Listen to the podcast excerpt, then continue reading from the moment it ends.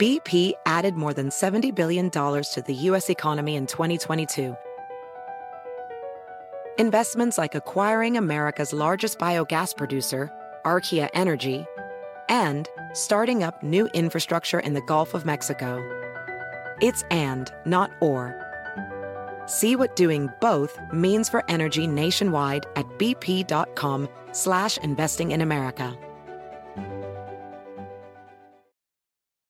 You might be right. It's simple, but something you almost never hear in politics today, with each side more concerned about scoring political points than solving problems. I'm Bill Haslam, a Republican. And I'm Phil Bredesen, a Democrat. We're former Tennessee governors, and we invite you to listen to our podcast, You Might Be Right. Join us and guests like Al Gore, Paul Ryan, Judy Woodruff, as we take on important issues facing our country. Listen and subscribe to You Might Be Right, a new podcast from the Baker School at the University of Tennessee.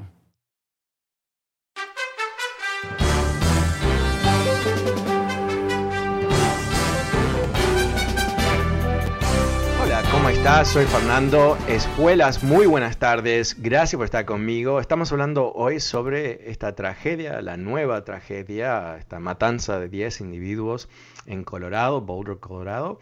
Uh, un lugar realmente maravilloso, he estado ahí muchas veces, uh, muy trágico, tengo amigos ahí que no pasó nada con ellos, pero en fin, uh, están muy, bueno, en shock que esto ha ocurrido. Pero una vez más nos encontramos en una situación que se pudo haber controlado de otra manera, teniendo eh, elementos legales para que alguien que esté comprando un arma de fuego tan potente como un assault weapon, uh, pudiese ser chequeado, ¿no? A ver quién son, uh, tienen un récord criminal o no, uh, cuál es su historia. Y aquí eh, tenemos eh, lamentablemente el resultado del bloqueo de décadas ya en los últimos años en particular del National Rifle Association, esta organización que está en bancarrota en el estado de Nueva York, que eh, se ha encontrado tremendos fraudes de su management, los directores eh, se hicieron todos ricos con el dinero de los miembros y todo el resto, una corrupción tremenda. Pero más que el mal manejo de su propia organización, la corrupción de las leyes de Estados Unidos, buscar que eh, portar y comprar armas eh, no tenga ningún tipo de límite legal, cosas que ellos eh, han enfocado mucho dinero, mucha energía en tratar de lograr con resultados como este, ¿no? Y vemos a través de este país una conexión próxima, inmediata, directa entre lo que son estas matanzas así salvajes, que no ocurren en ninguna otra parte del mundo, ¿ok? Esto es habitual para nosotros, es tan raro en otros países, ocurre pero muy, muy rara vez. Ah, obviamente, eh, la facilidad en compra de armas tiene mucho que ver con esto. Aunque no, nadie está diciendo que la gente no puede tener sus armas para defenderse, eso eh, eh, se entiende muy bien dentro de ley y inclusive en lugares muy restrictivos, como aquí en Washington, D.C., tener un arma en tu casa está protegido, por supuesto. Bueno, ¿cómo lo ves tú? El número es 844-410-1020.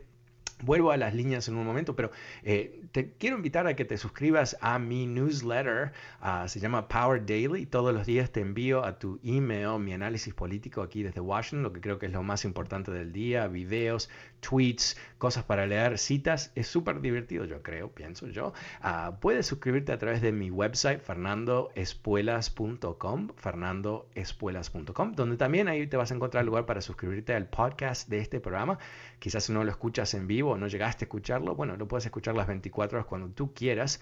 Uh, suscríbete al podcast a través de fernandoespuelas.com o uh, iTunes o Spotify. Uh, pero ahora voy a volver a las líneas. Eh, voy a hablar con Carlos en Los Ángeles. Hola Carlos, ¿cómo te va? Buenas tardes. Hola, buenas tardes. Buenas sí, hola, ¿cómo estás? apenas apenas te escucho, Carlos. No sé si te puedes eh, arrimar un poco el teléfono. ¿Listo mejor? un poquito mejor, a ver. Ok, fuera del tema. Ahora sí, ah, gracias.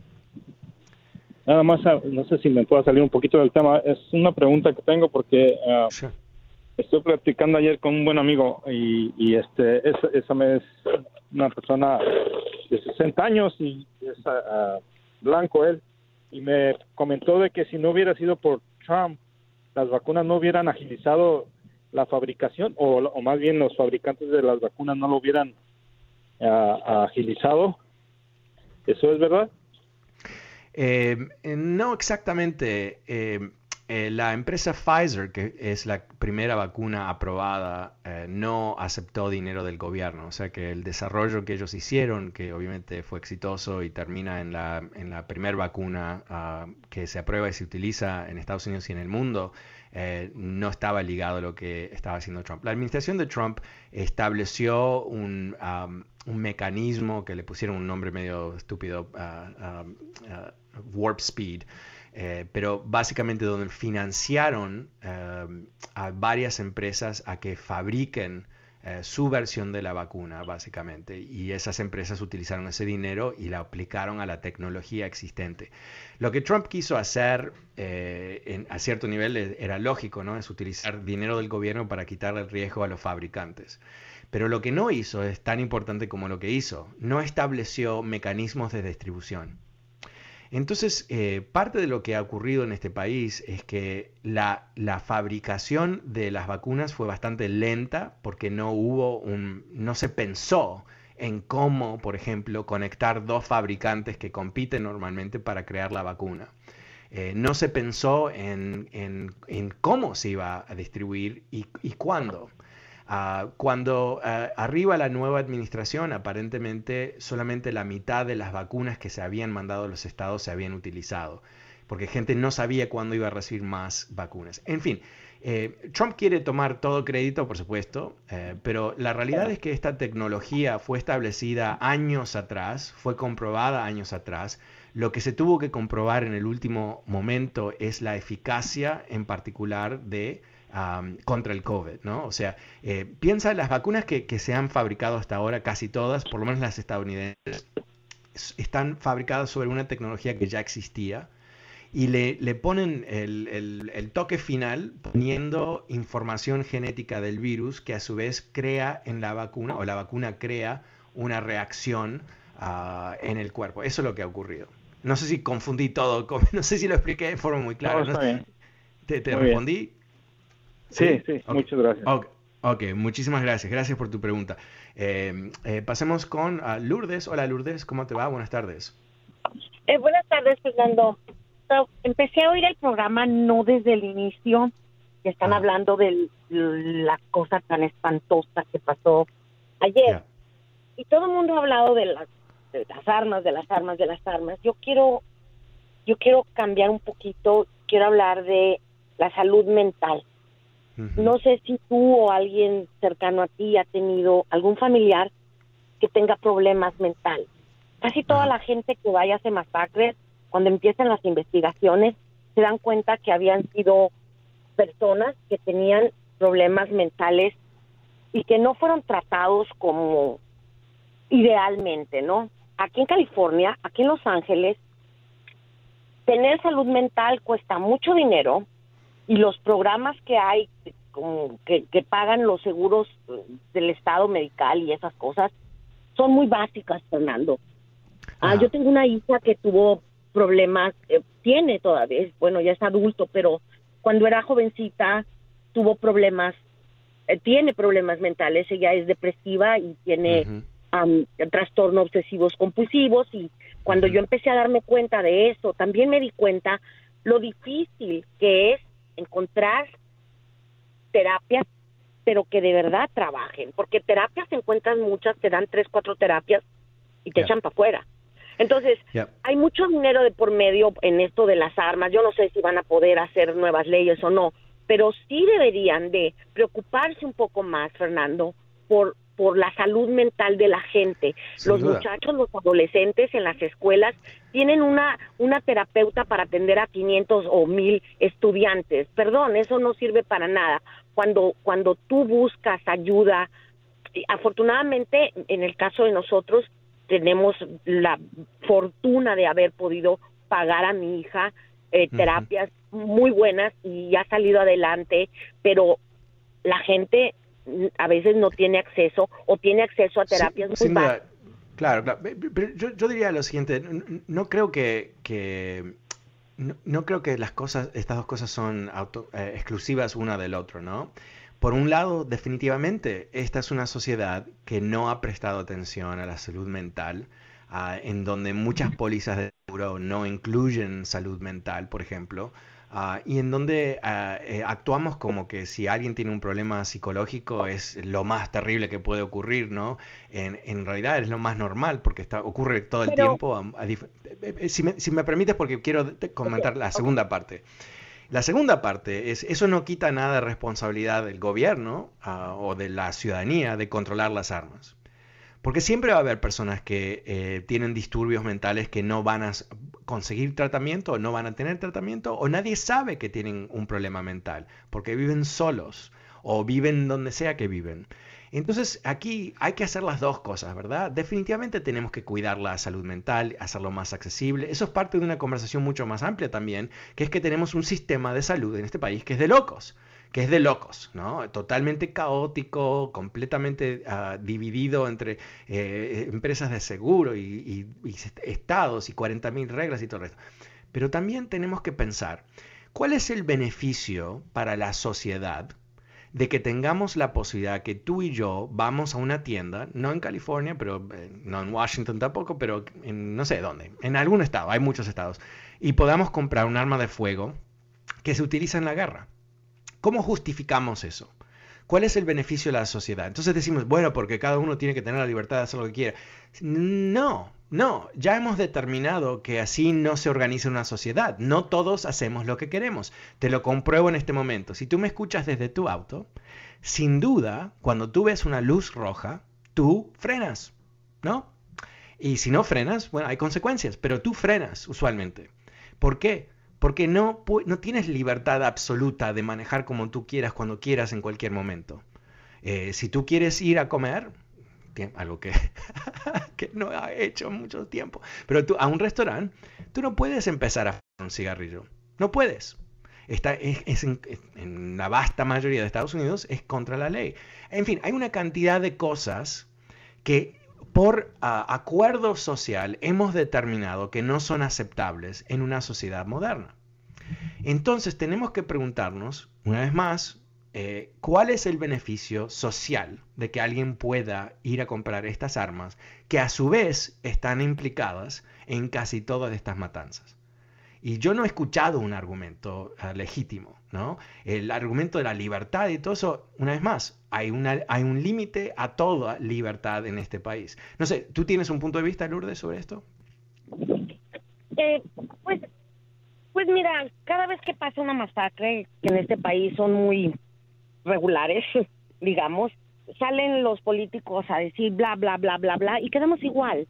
Pero sí, yo, me, yo he notado que muchas de estas matanzas, cuando empiezan a investigar al que la hizo, tenía problemas muy serios mentales. ok, estamos en acuerdo, no, no, tenemos, no, no, tenemos, no, tenemos, no tenemos que repetir eso, pues ya, ya, lo, ya lo has dicho y, yo te respondí, eh, pero eh, vamos a, avanzar un poquito. Eh, yo creo que, que más allá que si hay una conexión, Ah, psicológica entre toda esta gente, que no siempre es verdad, ¿no? Hay diferentes personas en diferentes momentos que hacen diferentes cosas y no siempre se puede ponerle la etiqueta que tenga un problema mental. Pero aunque fuese así, Vamos a decir que tú tienes 100% razón y en todos los casos eso es lo que ha ocurrido. Entonces eso me parece que es un argumento aún mucho más ah, contundente y convincente de que tengamos filtros en la compra de armas para que alguien que tiene un problema mental no compre esa arma, no pueda comprarlo. De la misma manera que no le permitimos a una persona ciega a manejar un automóvil, si tú no puedes ver, no vas a conseguir una licencia de conducir. Y si tú tienes un problema mental, y bueno, no sé cómo se compruebe eso, ¿no? Pero no puedes comprar un arma. Yo creo que eso es bastante, bastante lógico. Muchísimas gracias a Lourdes. Eh, pasemos con Alejandro. Hola Alejandro, buenas tardes. ¿Cómo te va? Comentario acerca de eso. Yo pienso que ese es igual como la, la, la, industria de los cigarros. este, generan tanto dinero, Fernando, que, este, que, que llámese demócratas o republicanos, este, no pueden dejar de recibir esas cantidades. Y, y, ese es el problema del dinero que se bueno, genera. Esto es un poquito diferente porque no, no, los dos partidos no son iguales. Eh, los demócratas tienen un consenso. Bueno, pero es importante porque yo, yo creo que, ¿sabes qué? Eh, esto es cambiar el tema un poquito. Eh, yo creo que tenemos una tentación de, ser supuestamente balanceados y decir, sí, los demócratas y los republicanos hacen esto y lo otro. En realidad no. Eh, yo creo que nunca en mi vida, por lo menos, hemos tenido una diferenciación tan obvia entre partidos. ¿no? Eh, los demócratas a favor de una reforma migratoria, los republicanos en contra. Los demócratas a favor de evolucionar las fuentes de energía para no destruir el planeta. Los republicanos en contra. Los demócratas quieren avanzar con ciertas leyes muy básicas para controlar la venta de armas de fuego de guerra. Los republicanos no. Entonces, yo creo que es importante ser ah, precisos con nuestras críticas. No es lo mismo. Y cuando decimos, bueno, es que, como la señora esa que me llamó antes, diciendo, sí, cada vez que esto ocurre, los políticos dicen algo, pero nada cambia. No, no, seamos claros. Los demócratas proponen cambios a las leyes y los republicanos lo bloquean. ¿no? Eh, si te preguntas por qué es que no subieron el sueldo mínimo de Estados Unidos, es porque los republicanos no querían. Los demócratas sí. ¿Por qué no han cambiado las leyes sobre armas de fuego? Lo mismo. Se necesita 60 votos en el Senado los republicanos no prestan ni un voto para avanzar. Entonces, eh, tenemos que ser claros con lo que está ocurriendo, porque si no, caemos en un cinismo tremendo, ¿no? Porque pensamos, no, la política no sirve, los políticos siempre mienten, bla, bla, bla. No, no, no, no, no.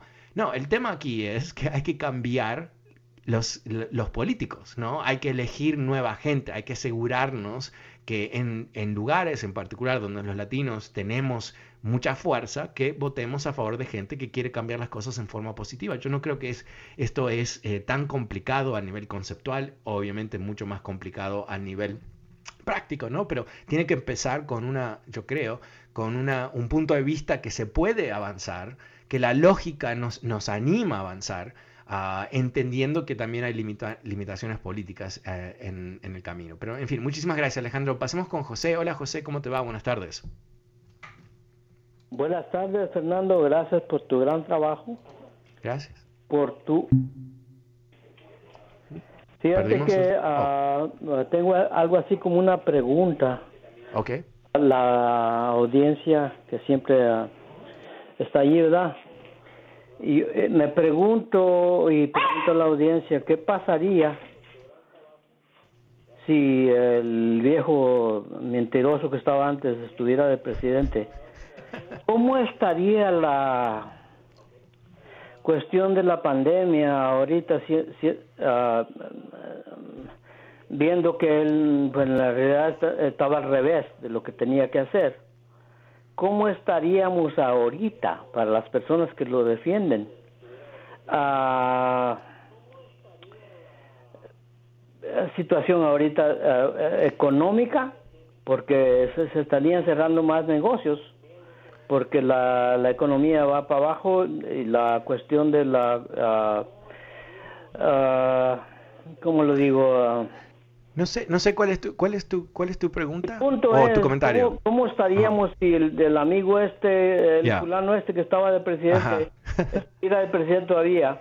Mira, ¿cómo estaríamos? Te, respondo, yo creo que podemos, podemos responder esa pregunta eh, por lo menos en, una dimensión, que es el tema de las vacunas. Eh, Trump había dicho ah, que ah, iba a haber eh, más de 20 millones de personas vacunadas para fin de diciembre. Y eso no, ni llegaron cerca ah, de eso. el nivel de vacunación que se había logrado bajo su administración muy por debajo de sus propias proyecciones. Eh, ¿Qué más hemos descubierto? Que, el gobierno federal no había, hecho, ningún tipo de acuerdo entre empresas para lograr una producción más rápida. Una de las cosas que hizo el gobierno de Biden inmediatamente es forzó a las farmacéuticas a trabajar juntas para fabricar.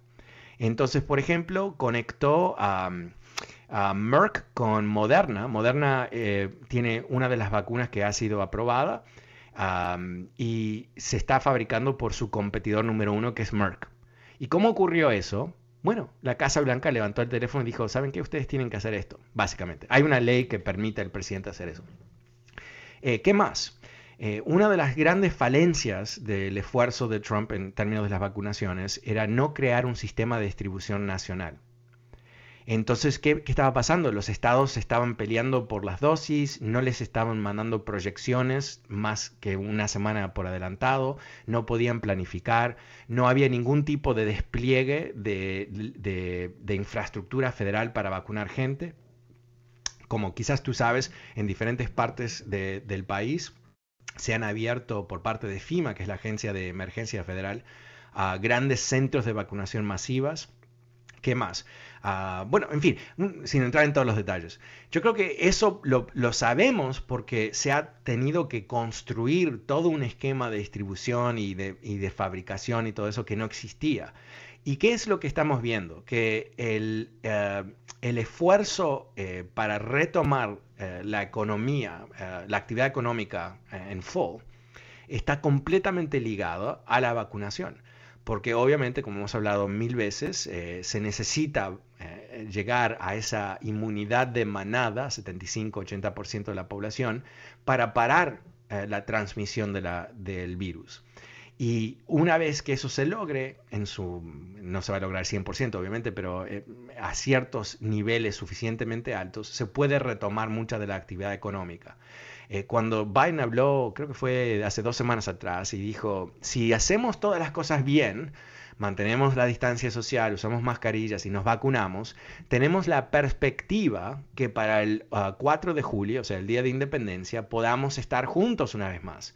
Y yo creo que él puso una meta ah, que es un desafío para los estadounidenses, honestamente, ah, pero es la meta necesaria para que todos podamos enfocarnos y decir, ok, aguantamos más de un año o un año ya Tenemos que aguantar dos o tres meses más y después podemos librarnos de, esta pesadilla. Pero ¿qué ocurrió este, la semana pasada y este fin de semana en Miami Beach?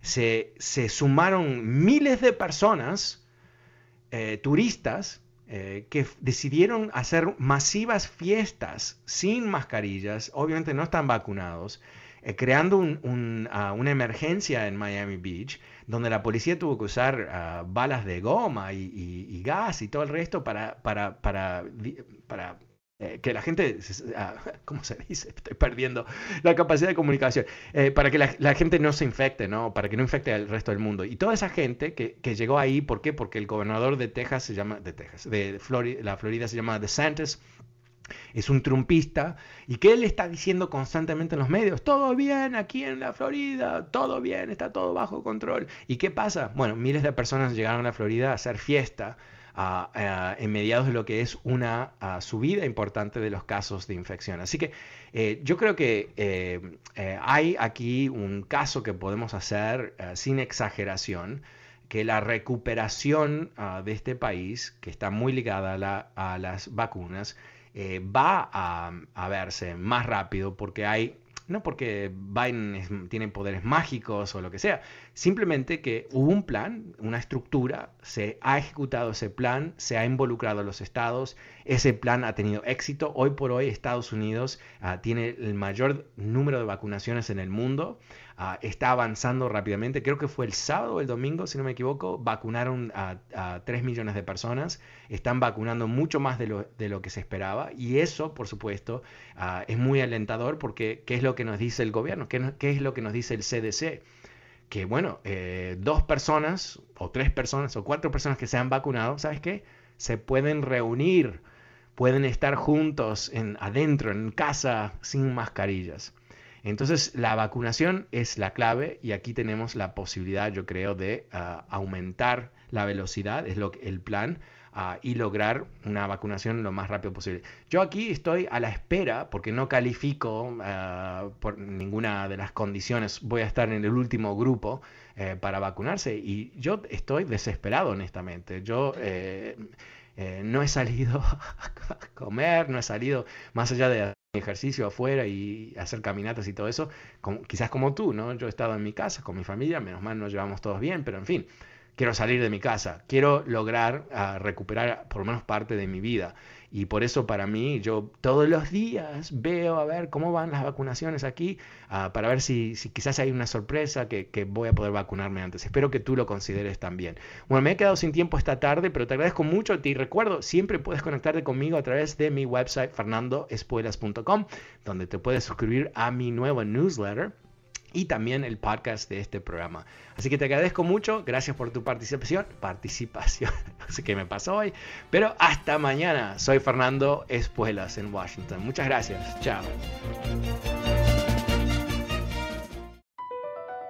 Across America, BP supports more than 275,000 jobs to keep energy flowing. Jobs like building grid-scale solar energy in Ohio and producing gas with fewer operational emissions in Texas. It's and, not or. See what doing both means for energy nationwide at bp.com slash investing in America.